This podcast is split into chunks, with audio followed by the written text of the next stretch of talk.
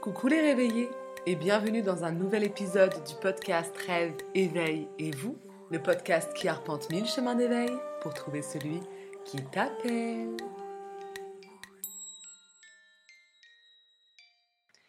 Aujourd'hui, j'ai envie de vous faire un nouvel épisode sur des livres magiques. Alors j'en avais fait un cet été et j'ai envie maintenant de vous faire le top 5 de euh, l'entrée dans l'automne pour vous accompagner euh, pendant cette saison. Alors, euh, comme d'habitude, en fait, j'en choisis 5. Ça ne veut pas dire que je vous conseille les 5, vous allez voir.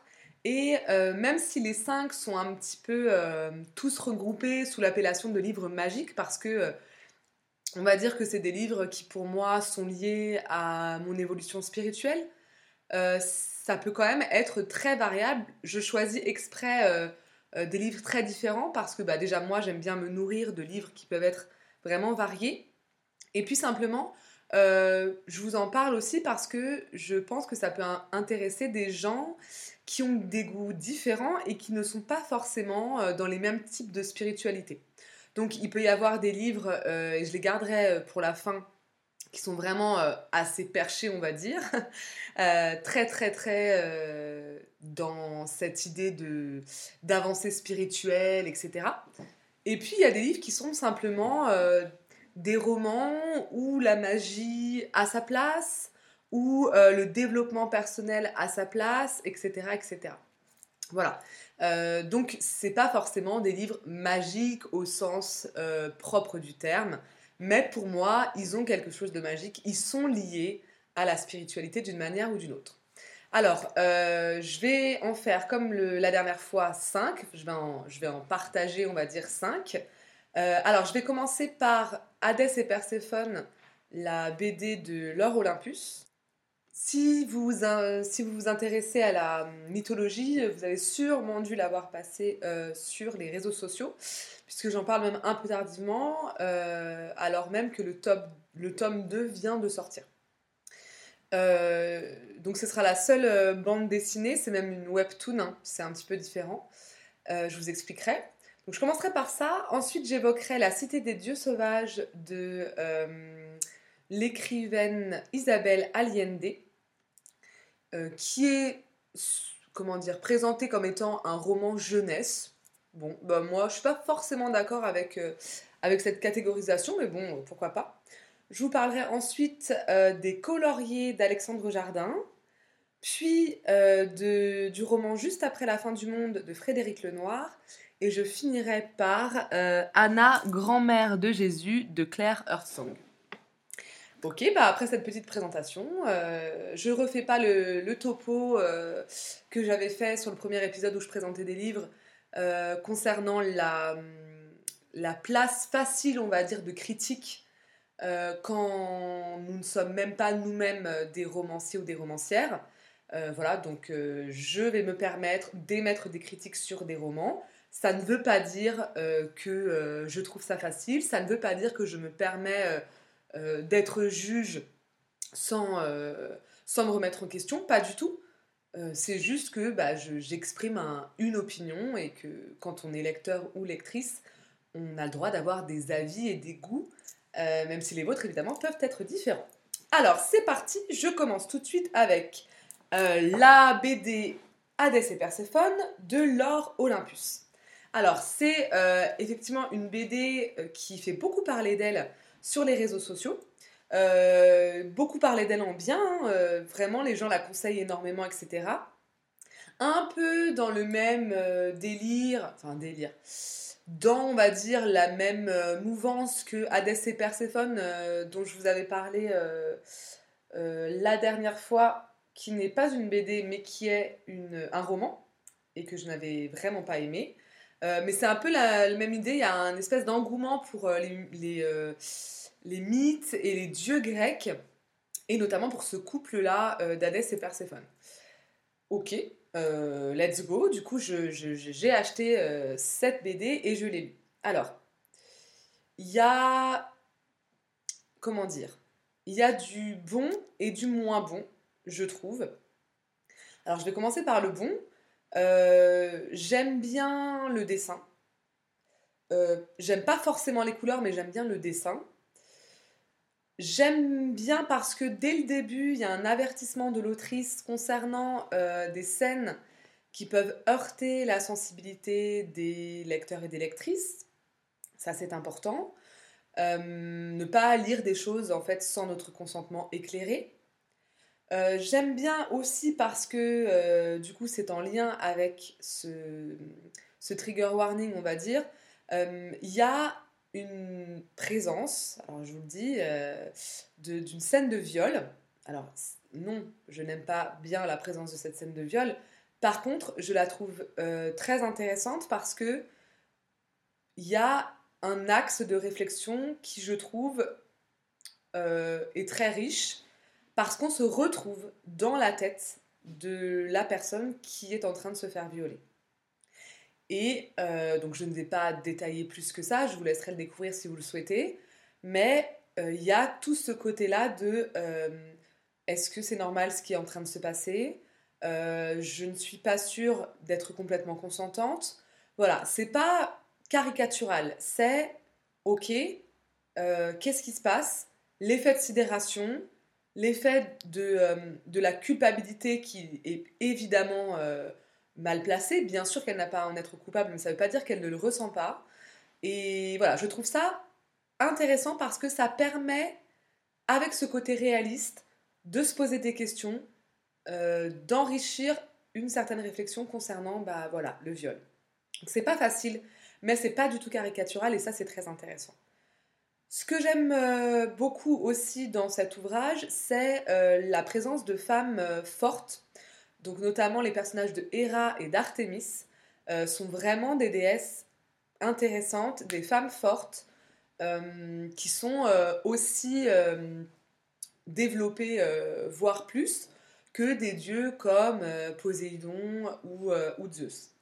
Donc j'aime cet aspect-là d'un espèce d'équilibre entre les figures masculines et les figures féminines.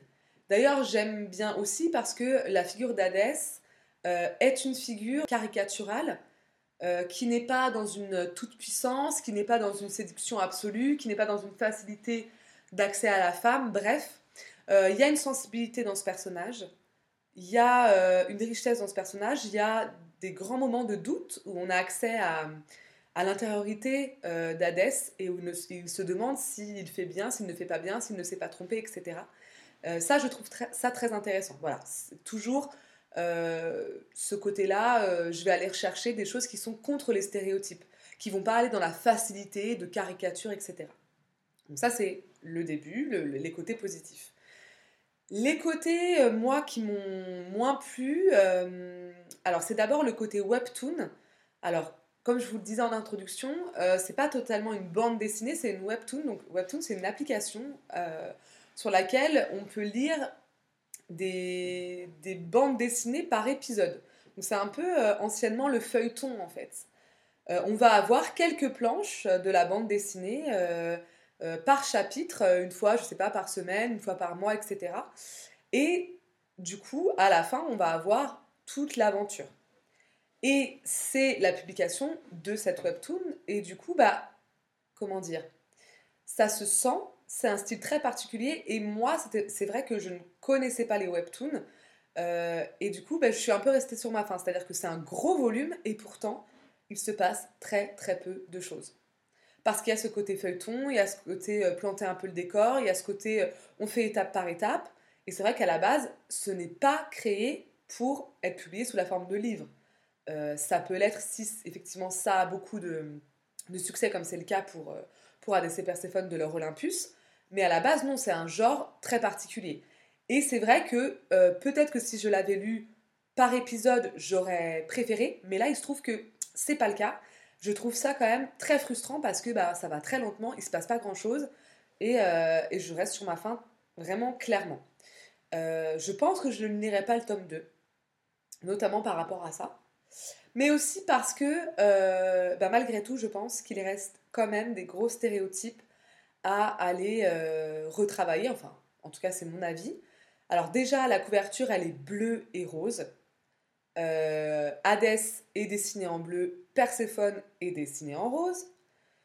Voilà, caricature par excellence. je pense que évidemment dans la bande dessinée, pardon, le côté visuel est extrêmement important. bah, du coup, du coup, pardon, les couleurs, elles sont très importantes aussi. Choisir ces couleurs-là si binaires, je trouve ça vraiment dommage. En plus, la, la, figure de Perséphone, le personnage de Perséphone, il va être d'ailleurs, je crois que c'est Paradès lui-même, hein, si je ne me trompe pas, un moment être euh, qualifié de bonbon rose. On dirait un bonbon rose. Et c'est vrai que, euh, alors, on retrouve le trait, et je pense que c'est normal parce qu'il y a une certaine inspiration animée, voire manga. On retrouve un trait quand même très sexualisé. Euh, le, personnage de Perséphone est vraiment sexualisé. sans spoiler trop, elle commence par aller dans une soirée où elle s'habille avec une robe extrêmement, extrêmement courte, très, très, très décolletée. Euh, elle est euh, donc euh, reliée à, la couleur rose. Il y a tout un jeu avec les cheveux. Bon, je trouve qu'il est intéressant, mais qu'il peut, peut, être un peu caricatural. Je ne vous en dis pas plus non plus pour pas vous spoiler trop.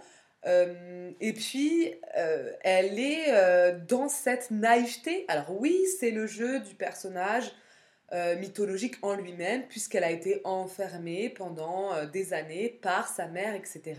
Donc elle ne connaît rien du monde, mais ce côté euh, naïf, presque enfant, pour moi, c'est vrai, ne m'intéresse pas en fait. Il est caricatural, il est stéréotypé, ça fait d'elle une jeune fille qui est beaucoup moins intéressante que les autres personnages autour, j'avais déjà trouvé que c'était le cas dans Hades et Perséphone, le roman. Euh, bah là, j'ai été vraiment déçue de retrouver la même chose. C'est vraiment pas le, personnage qui a la plus grande profondeur. C'est dommage parce que c'est quand même l'héroïne. Et je pense que euh, même en gardant ce côté euh, enfin, réaliste du mythe, alors c'est pas le bon mot, mais euh, la, cohérence avec le mythe de oui, elle, est restée enfermée parce que sa mère ne voulait pas qu'elle connaisse le monde, on peut quand même imaginer un autre type de personnalité. On pourrait très bien dire qu'elle est extrêmement méfiante, extrêmement prudente ou extrêmement agressive dès qu'elle est socialement parce que euh, elle ne connaît pas les us et coutumes euh, sociaux, sociales plutôt.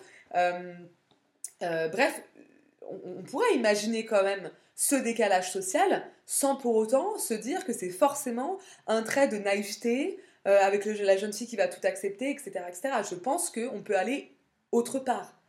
Pour créer de l'originalité, pour pas refaire à chaque fois les mêmes histoires, on peut euh, créer de nouvelles choses, être vraiment dans la création du personnage, une interprétation personnelle du personnage.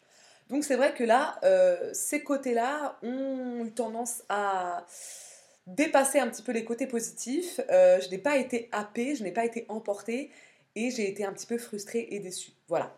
Euh, maintenant, ça reste un phénomène. C'est intéressant qu'il puisse y avoir des phénomènes euh, bande dessinée sur la mythologie. C'est quand même pas courant et je trouve ça, c'est vrai, somme toute, assez intéressant. Bref, voilà, moi en tout cas, mon, approche et mon interprétation je vais euh, continuer avec le deuxième euh, ouvrage, La cité des dieux sauvages d'Isabelle Allende.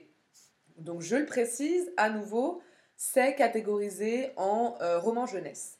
Tout simplement parce que je pense que les deux personnages principaux, un héros et une héroïne, ce que j'aime beaucoup, même si c'est un petit peu plus axé sur le héros, sont des adolescents des jeunes adolescents, je crois que c'est 14, euh, 16 ans, quelque chose comme ça.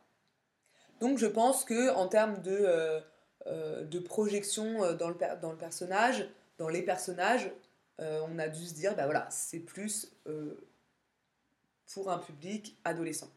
Pour autant, moi je l'ai lu, je ne suis du tout adolescente, en tout cas pas physiquement, même si dans ma tête, des fois, un petit peu.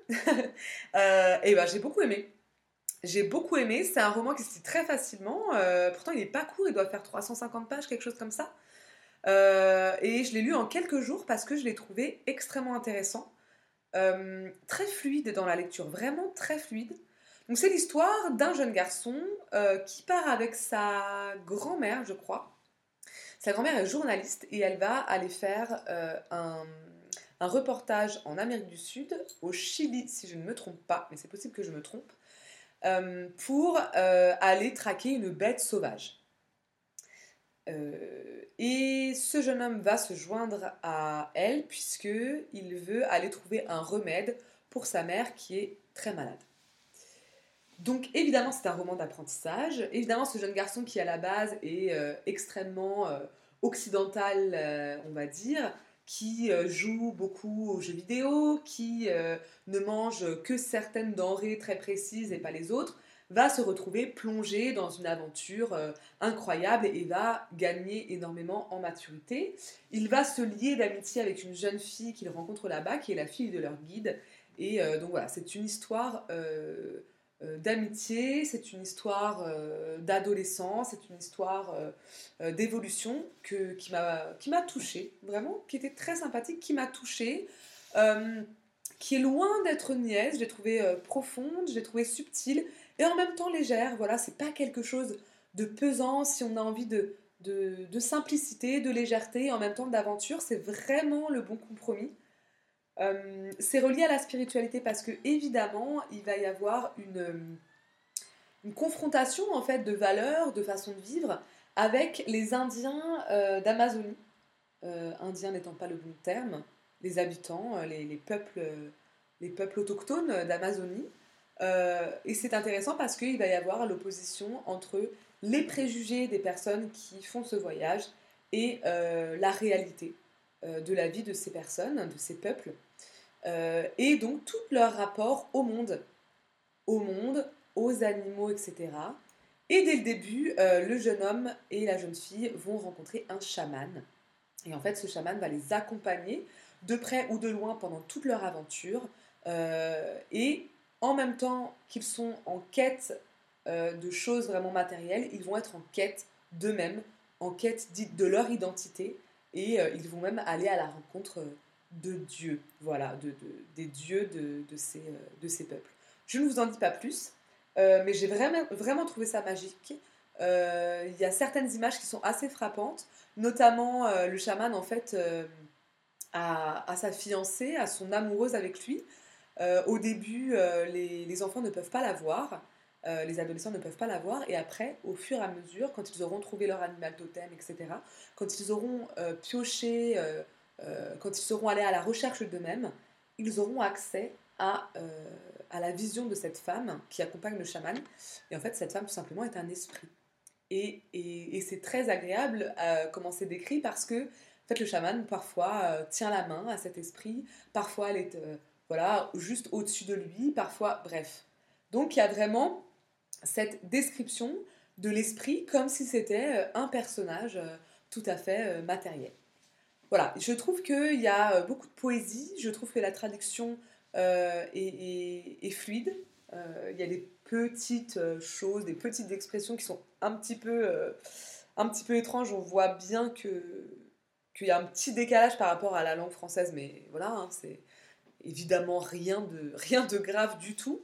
je parle de, la traduction parce que, par exemple, pour Hadès et Perséphone, dans l'épisode précédent, j'avais évoqué la traduction qui me semblait. alors, je ne sais pas si c'est du coup la langue originale qui est, déjà très mauvaise, je vais me permettre d'utiliser ce, terme, euh, ou la traduction qui, n'est pas bonne, mais en tout cas la langue utilisée dans le livre est vraiment euh, désagréable.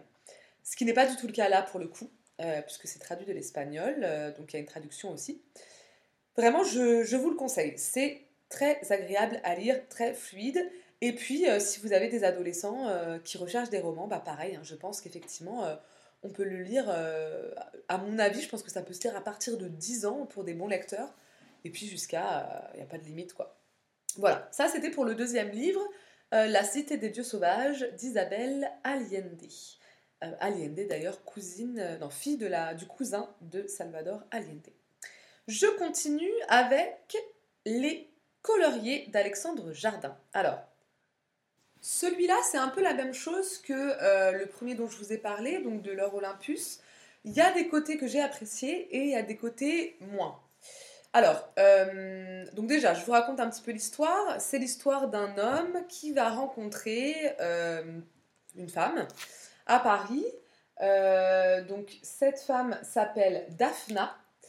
Et en fait, elle fait partie du peuple des coloriers. Alors le peuple des coloriers, c'est un peuple qui vit sur une île et qui, suite à une histoire un peu rocambolesque, qui, est bien trouvée, a décidé de vivre en enfance. C'est-à-dire vraiment a décidé de vivre comme des enfants en permanence.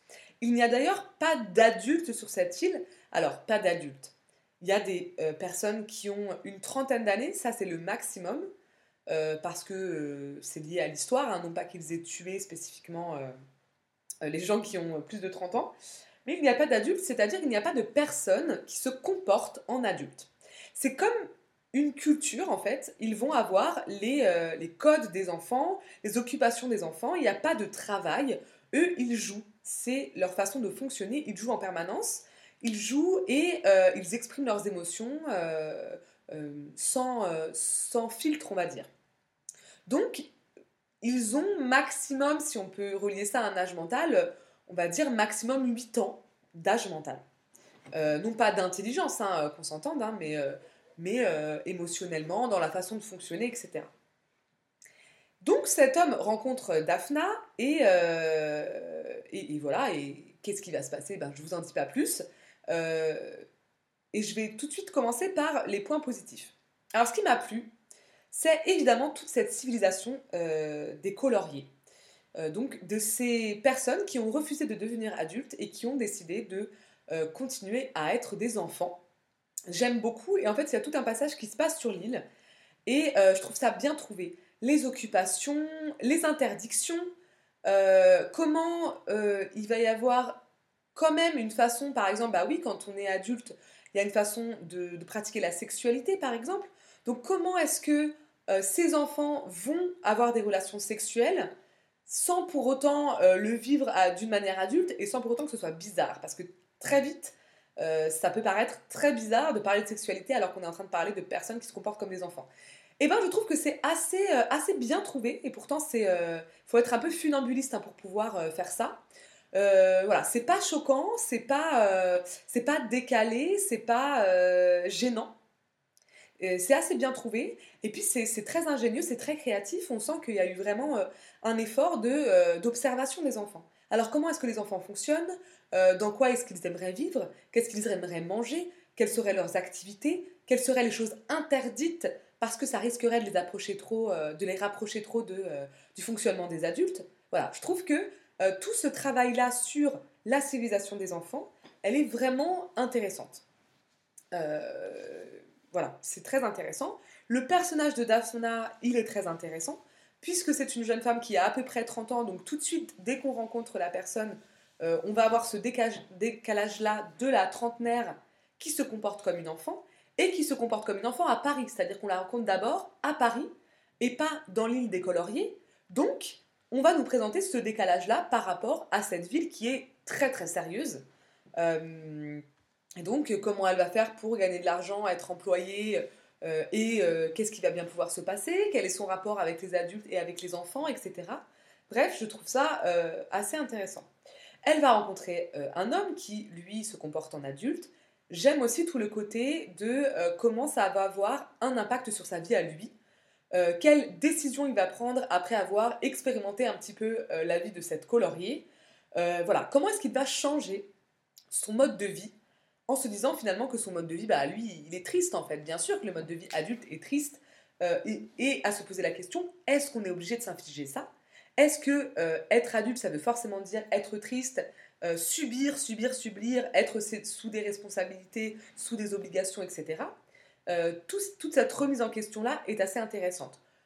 comment établir une relation amoureuse sans être dans une relation amoureuse d'adulte Voilà, qu'est-ce qui, qu'est-ce qui est différent euh, quand on abandonne ce côté sérieux, ce côté engagé, ce côté euh, bah, très, voilà, très, très adulte, très, euh, très, triste, hein, enfin en tout cas c'est mon avis, comment tout ça va se mettre en place? Ça j'ai beaucoup aimé, j'ai trouvé ça assez intéressant.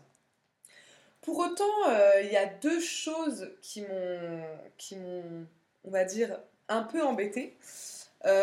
premièrement, c'est la narration, que je trouve franchement pas très originales, c'est-à-dire que bah, c'est en deux parties. Hein. La première partie, c'est à Paris. La deuxième partie, il part chez les coloriers retrouver Daphna. Bon, c'est pas original, je trouve que c'est extrêmement attendu, donc voilà, ça manque un petit peu de, de relief, ça manque un petit peu de liberté, de créativité à mon goût. Et euh, la deuxième chose, c'est euh, le rapport euh, que le, narrateur, l'homme, donc le narrateur, donc le personnage principal qui est un homme, a à Daphna.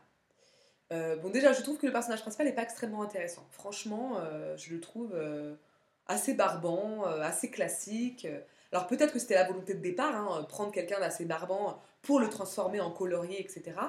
Bon, je le trouve vraiment pas passionnant mais de A à Z, hein, euh, du début jusqu'à la fin du livre. Donc voilà, la transformation n'a pas suscité vraiment euh, l'intérêt, je trouve. Et évidemment, en fait, et ça, ça m'énerve parce que c'est caricatural, et vous avez bien compris que je n'aime pas ce qui, est, ce qui pardon, est caricatural.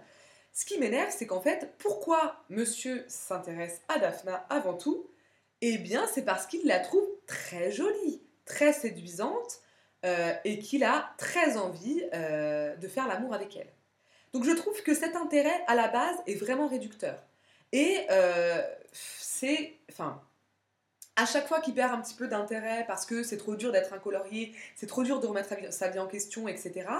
Ben c'est ce côté-là sexuel qui va revenir en lui et qui va dire oh voilà j'aimerais quand même vraiment bien avoir des rapports sexuels avec elle, donc il faut que je fasse en sorte de euh, rentrer un petit peu dans son jeu quelque part. Ça, je trouve ça extrêmement dommage. Je trouve ça réducteur, je trouve ça caricatural, ça m'énerve, franchement, ça m'énerve. Euh, voilà. Et du coup, ça a gâché euh, certains passages du livre pour moi, parce que j'avais pas envie d'être dans la tête de, de, ce personnage principal. qui ne m'intéressait pas et qui avait une façon de penser qui, même plus que ça, m'agaçait sérieusement. Voilà. Donc, euh, je suis un peu mitigée par rapport à ce livre-là. Euh, pourquoi euh, je l'ai mis dans, les livres magiques? Parce que pour moi, ce côté-là de la civilisation des enfants qui sont vraiment toujours mus par la joie, c'est ça en fait, ils font ce qui les rend joyeux et uniquement ce qui les rend joyeux. Et peu importe si c'est une qualité ou un défaut. Il y a des enfants qui sont ouvertement égoïstes et radins. Euh, il n'y a pas de souci, c'est comme ça qu'ils sont, c'est comme ça qu'ils vivent, et il n'y a pas de jugement sur eux. Ils incarnent qui ils sont. Et donc je trouve que euh, c'est une voie royale pour la spiritualité, incarner qui on est, en toute liberté, sans essayer d'être dans le mimétisme d'un monde adulte qui est extrêmement triste, extrêmement violent, et en plus absolument pas nécessaire. Euh, je trouve que c'est intense en termes de remise en question de sa spiritualité, euh, de qui on est, de sa façon de vivre, etc. Et pour moi, bah, c'est ça la spiritualité. C'est remettre en question, déconstruire et, euh, et s'offrir une voie de bien-être et de joie. Donc voilà, pourquoi je vous, le, je vous le propose et pourquoi ça fait partie pour moi des livres magiques en lien avec la spiritualité. Voilà, je pense que j'ai tout dit sur celui-ci. Je peux donc passer au quatrième. Frédéric Lenoir, euh, juste après la fin du monde. Alors, je vous précise que c'est, euh, pour ceux qui sont abonnés au Patreon, euh, vous avez entendu un petit extrait de, juste après la fin du monde, parce qu'il y a des extraits qui sont très sympathiques. Donc, je reprécise ce que j'avais dit pour, pour les, patronus, je ne sais pas comment dire, pour les, les, souscripteurs et souscripteuses du Patreon c'est la suite euh, d'un conte philosophique euh, dans lequel Frédéric Lenoir donc, euh, évoquait deux enfants qui allaient être instruits, guidés par sept sages qui étaient, avaient été comment dire, alertés par le monde spirituel qu'il y allait avoir un grand cataclysme. Et donc, il, on va dire, ils léguaient tout leur savoir, toute leur connaissance à ces deux enfants en espérant que ces deux enfants survivent au, cataclysme, pardon, et qu'ils puissent diffuser euh, cette sagesse sur le nouveau monde. Eh bien, là, c'est l'étape d'après, c'est après le cataclysme, la diffusion de cette sagesse euh, sur le nouveau monde. Alors, euh, évidemment, pourquoi est-ce que je le mets dans cet épisode? C'est un livre spirituel, bien sûr, parce que on va avoir le moment où la sagesse va être transmise par ces deux, ces deux enfants qui ne sont plus des enfants, qui sont maintenant des jeunes gens. Euh, et donc, on va avoir vraiment les échanges entre ces personnes, ces jeunes gens, et euh, les, euh, les, peuples qu'ils vont, vont découvrir, les communautés, parce que maintenant, ça se, dans le livre, ça s'organise en petites communautés, et les communautés qu'ils vont rencontrer au, fur et à mesure de leur chemin. Alors, les points positifs, j'aime beaucoup parce qu'il y a un, un, héros et une héroïne, donc j'aime que ce soit équitable au point de vue des genres. Euh, ils sont touchants.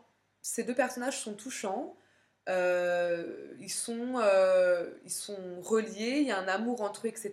Donc ils ne sont pas simplement des prophètes, ils ne sont pas simplement des sages, ils sont aussi des êtres humains et ils ont aussi leur propre histoire qu'ils ont envie de pouvoir mener à bien. Donc ils ne sont pas simplement là pour diffuser une sagesse, mais aussi ils ont quelque chose à vivre eux dans leur intimité et leur vie propre.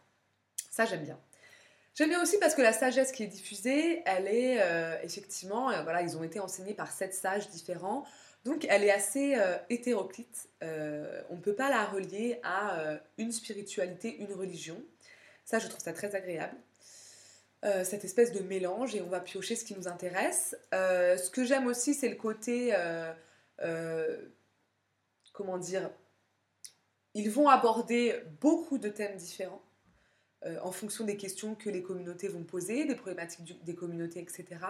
Il va y avoir plein de thèmes différents qui vont être abordés et, euh, ça donne une vue d'ensemble assez large, euh, assez variée et, je trouve ça toujours vraiment sympa quand ça se passe comme ça. il est léger, il est simple à lire, il est rapide. voilà, il n'y a, pas du tout beaucoup de pages, il fait voilà, même pas 200 pages. très simple à lire fluide. Euh, donc voilà, je, le conseille pour ça. J'aime beaucoup aussi la couverture, euh, que je trouve très, euh, très douce, avec des, jolies couleurs de soit de crépuscule, soit d'aurore, à vous de choisir. Voilà, c'est assez sympa. alors pour autant, le gros gros point noir pour moi de ce livre, c'est que j'ai lu Le prophète de Khalil Gibran avant. Alors, le prophète de Khaled Gibran, euh, vraiment, je vous le conseille absolument. Euh, pareil pour le, Patreon, j'en ai, lu un extrait. Euh, j'en ai des extraits aussi sur Instagram, sur la page du podcast.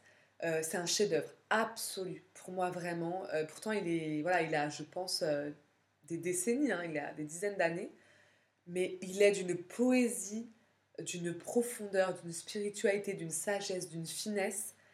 Alors, il est moins facile d'accès parce que, euh, bah, voilà, il est euh, peut-être un peu plus euh, profond, tout simplement. les images sont un peu plus travaillées, parfois on est vraiment proche de la poésie, mais c'est c'est d'une lumière, d'une beauté absolue et divine pour moi. C'est, il y a peu de mots en fait pour décrire la beauté de ce livre. Je pense que c'est un de mes livres préférés, vraiment. Euh, dans la spiritualité, un de mes livres préférés, si ce n'est mon livre préféré. Euh, je vous le conseille absolument. Donc j'ai lu ce livre avant, je l'ai lu l'année dernière, et en fait, eh bien, je trouve que, euh, que le, le concept narratif, le principe narratif de ce livre-là, juste après la fin du monde de Frédéric Lenoir, est calqué, si ce n'est copié, sur celui du prophète de Khalil Gibran. C'est-à-dire que il y a une personne qui est considérée comme la personne sage, à qui on va poser des questions euh, sur n'importe quel thème et qui va répondre. Voilà.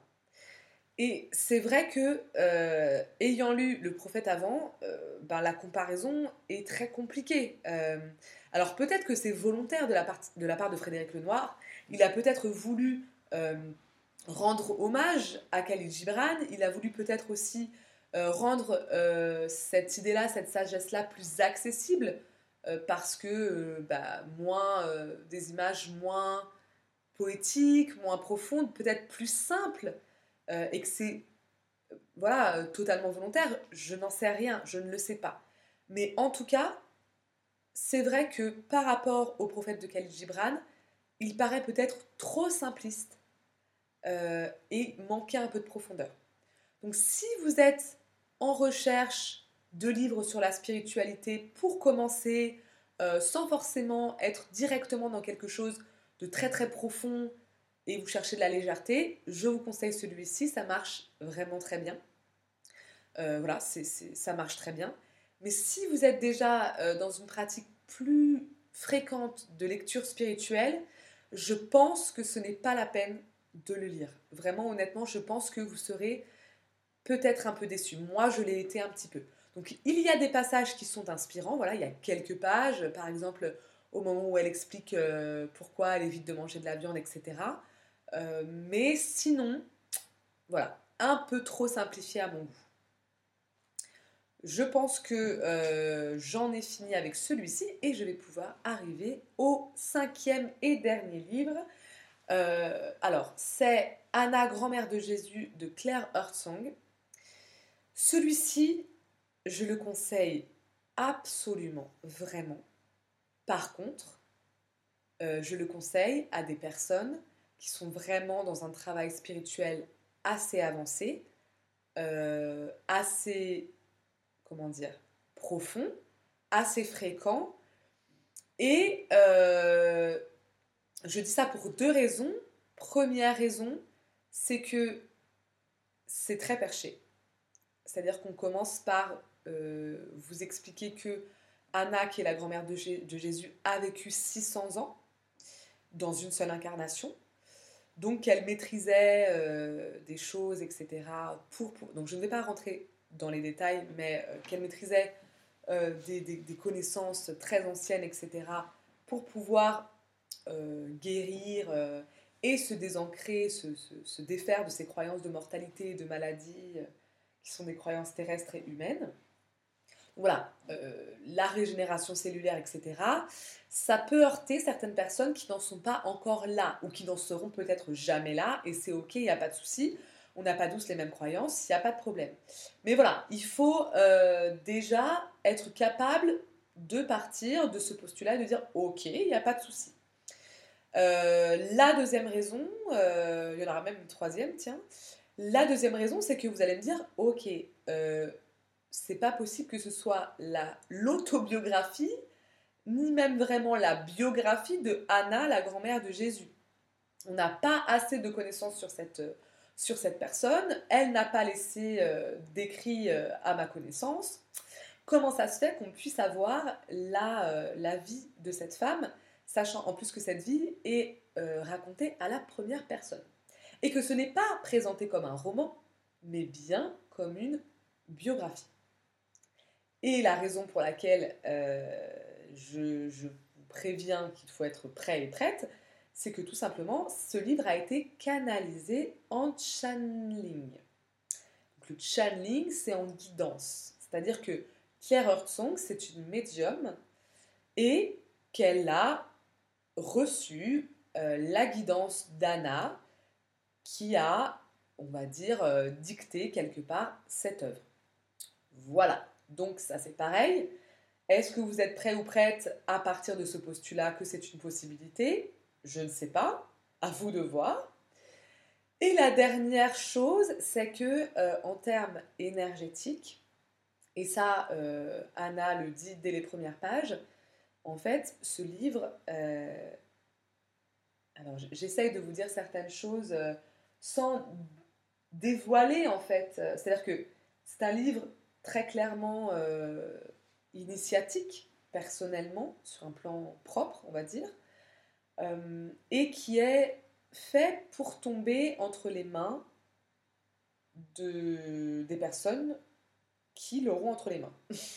C'est-à-dire que euh, si vous ne le sentez pas, n'y allez pas. Je vous invite à y aller si ça vous appelle. Et du coup, euh, quelque part, moi, je ne vais pas dévoiler les connaissances, les apprentissages qui sont seulement dédié aux personnes qui l'auront entre les mains. Je ne suis personne pour faire ça. Donc j'essaye de choisir mes mots pour que euh, voilà, pour qu'il y ait euh, seulement ce qui doit être dit qui soit dit. Euh, je ne sais pas si vous comprenez bien ce que je suis en train de dire, mais j'avoue que j'ai du mal à. C'est quelque chose que je ressens que j'ai un petit peu de mal à, à mettre en mots. Bon, voilà, je suis un peu perchée, vous savez. du coup, la troisième raison, c'est que en fait, ça vous, fait travailler énergétiquement. Quand vous êtes en train de lire ce livre, il y a des choses qui se passent au niveau énergétique en vous. Voilà, c'est et euh, ça peut être très intense, ça peut être très déstabilisant. Donc, si vous êtes d'attaque, go, super, c'est magnifique. Si vous n'êtes pas d'attaque, réservez-vous euh, ce livre pour plus tard. Voilà, il n'y a pas de problème, c'est pas le moment, c'est pas grave. Donc, euh, celui-ci, il n'y a pas de réserve. Vraiment, il n'y a pas de réserve. C'est je ne sais pas comment dire euh, à quel point c'est un cadeau, à quel point c'est lumineux. Euh, ça permet de comprendre beaucoup de choses. Ça permet de comprendre aussi euh, cette période historique.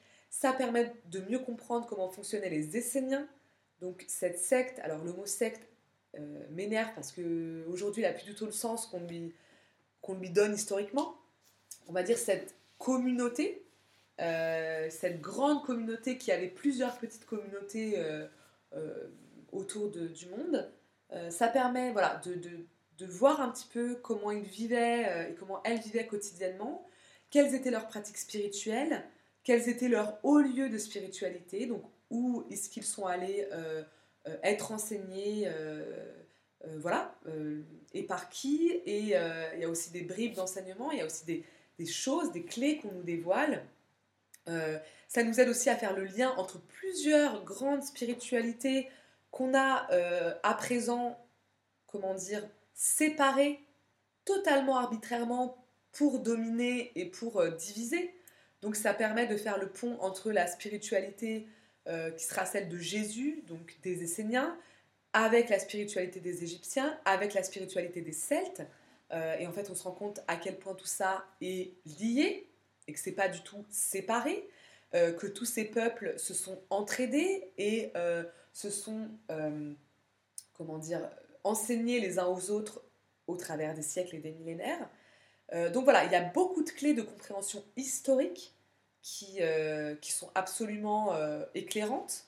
voilà, alors pareil, hein, je vous invite, si vous faites partie des gens qui pensent que remettre en question certaines information entre guillemets historique, cet être complotiste, ben, je vous invite à ne pas lire ce livre.